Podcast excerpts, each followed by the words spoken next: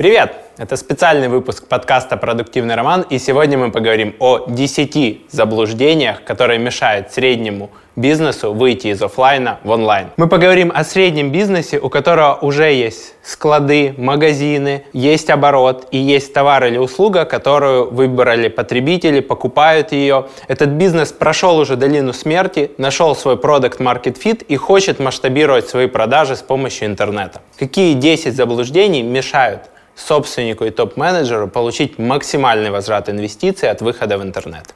Поехали! Подкаст «Продуктивный роман» о компаниях, которые делают продукты в интернете, сервисы и приложения. Подписывайтесь на новые выпуски на сайте roman.ua в разделе «Подкасты». Ставьте 5 баллов в iTunes и рекомендуйте друзьям.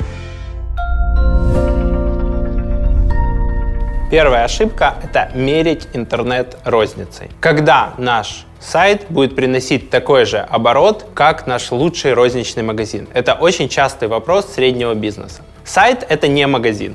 Магазин ограничен своей площадью, количество товара, который вы можете разместить на полках, количество продавцов, которые будут обслуживать, и проходимость того конкретного места, где стоит ваш лучший магазин. Сайт же не ограничен этими факторами.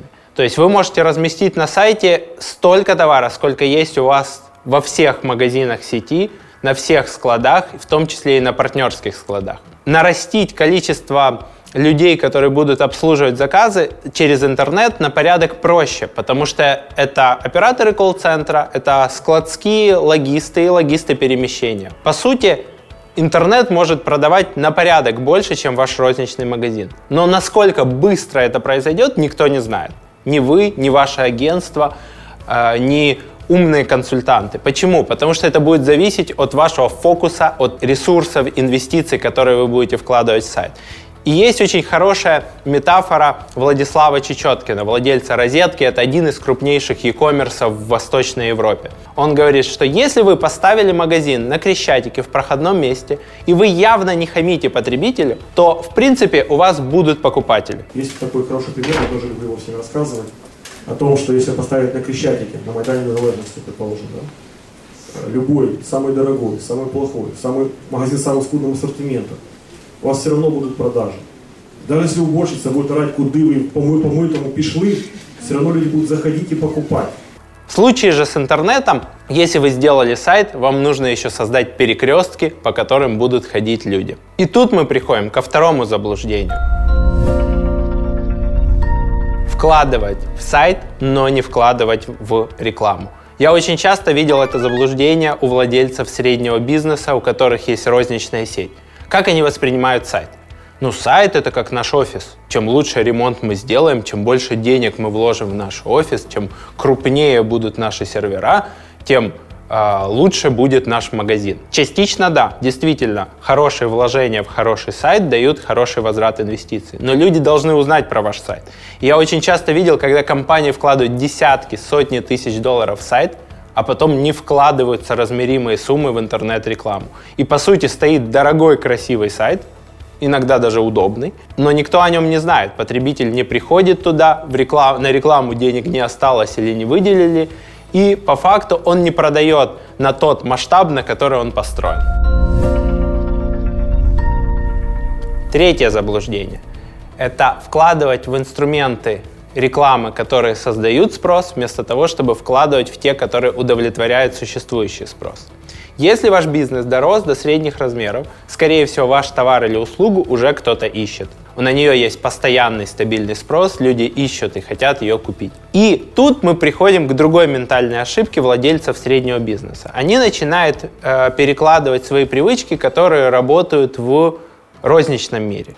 Они доросли до среднего размера. Что в этот момент нужно делать? В этот момент нужно работать с узнаваемостью, с количеством людей, которые проконтактируют с вашей рекламой, расклеивать бигборды, пускать рекламу на радио и заниматься вот таким вот брендингом, скажем так. В случае с интернет-рекламой начинать нужно с низа воронки. Нужно начинать с тех инструментов, которые дают прямые продажи здесь и сейчас.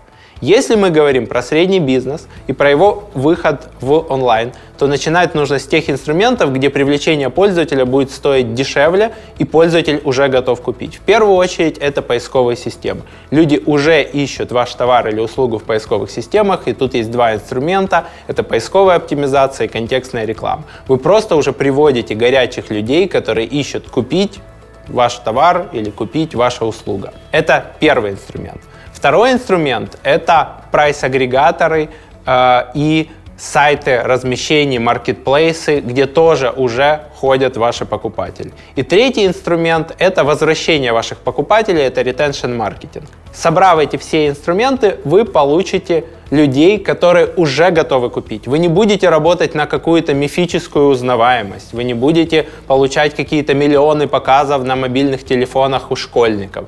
Вы будете покупать людей, которые заинтересованы в покупке вашего товара или услуги. И после того, как вы уперлись в потолок по перформанс-каналам, вы получили оттуда максимум продаж на существующем спросе, есть смысл переключаться на задачу создания спроса и подключать каналы брендинговые, охватные, баннерные и так далее. Тогда действительно вы выкушали все низковисящие фрукты, сняли их просто с яблони, это яблоко откусили, наелись, увидели, что интернет может давать значимую долю продаж и начинаете подниматься по этой яблоне выше брать яблоки, которые тяжелее достать, они стоят дороже, вам нужна хорошая стремянка и много времени на подъем. Но действительно, брендинговые каналы, они могут работать в дальнейшем, но начать стоит с performance -каналов, с тех, которые дадут вам прямой отклик здесь и сейчас, а не спустя годы, когда, возможно, вы уже и закроете ваш интернет-сайт. Ты слышал, что email-маркетинг хорошо работает? Давно хотел попробовать, но нужно собирать базу? Кейс от системы автоматизации маркетинга SendPulse, которые помогли торгово-развлекательному центру из Чернигова за неделю собрать более 4000 контактов. ТРЦ не работал с email-маркетингом вообще. Ребята из SendPulse предложили устроить акцию и разыграть 21 приз от партнеров и дать гарантированный приз чашку кофе каждому участнику. Что сделали? Повесили формы на сайт, написали цепочку писем с помощью Automation 360, провели тесты, доработали инструкции, чтобы все люди понимали, как участвовать в акции, усилили это все постами и рекламой в социальных сетях, ну и провели розыгрыш. Что получили? Более 4000 собранных контактов за неделю, более 500 комментариев в социальных сетях, 44% конверсия в подписку. 44, Карл. И более 3,5 тысяч человек пришли в торговый центр ради бесплатной чашки кофе и, возможно, оставили свои деньги. Смотри детали кейса по ссылке в описании, пробуй систему SendPulse и возвращай людей, чтобы они покупали у тебя снова и снова. А мы продолжаем.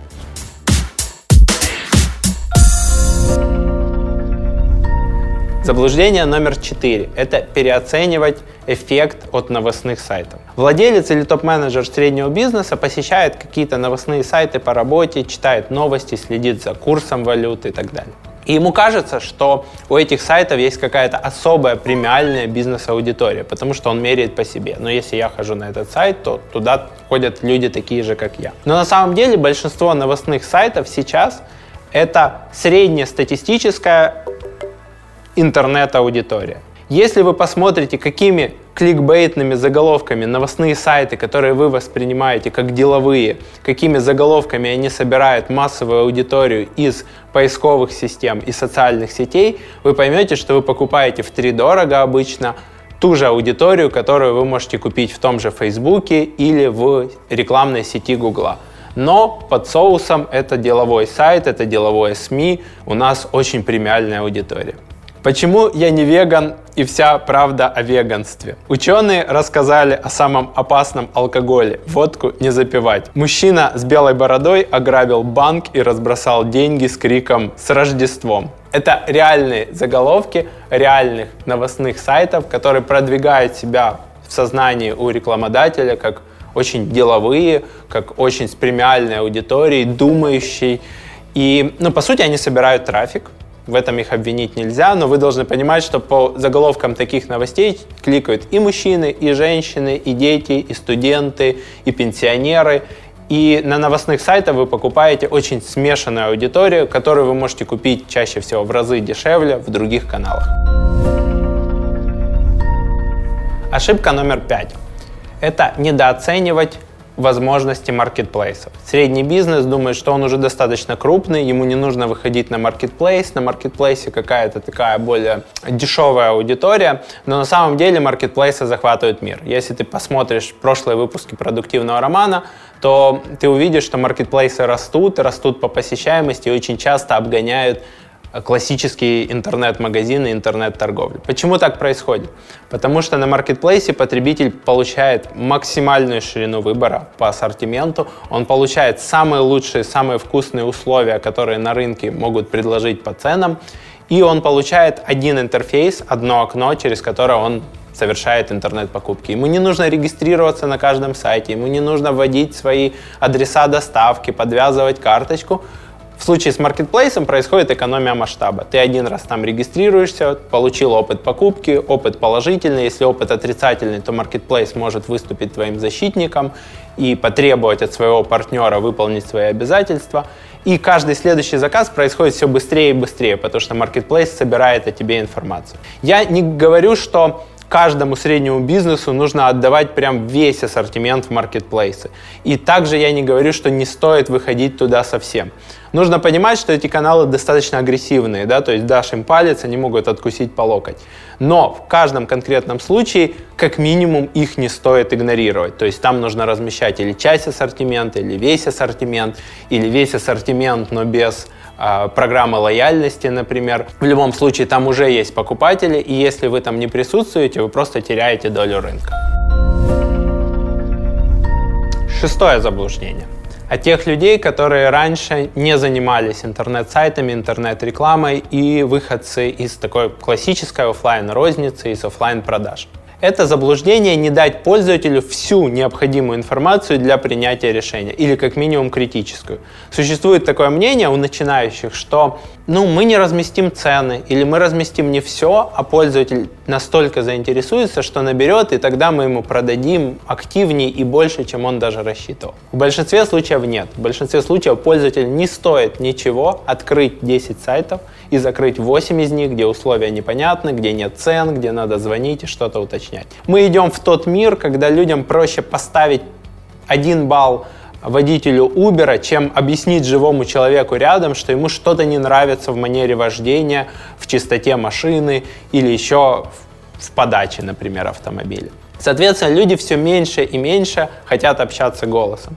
И люди в интернете тратят на порядок меньше времени для того, чтобы сравнить цены, для того, чтобы сравнить предложения 10 магазинов. Если раньше нужно было поехать физически в эти 10 магазинов, и если ты уже приехал в торговый центр, и там есть 3 магазина, и у тебя нет времени ехать в другой торговый центр, ты вынужден будешь выбирать из них.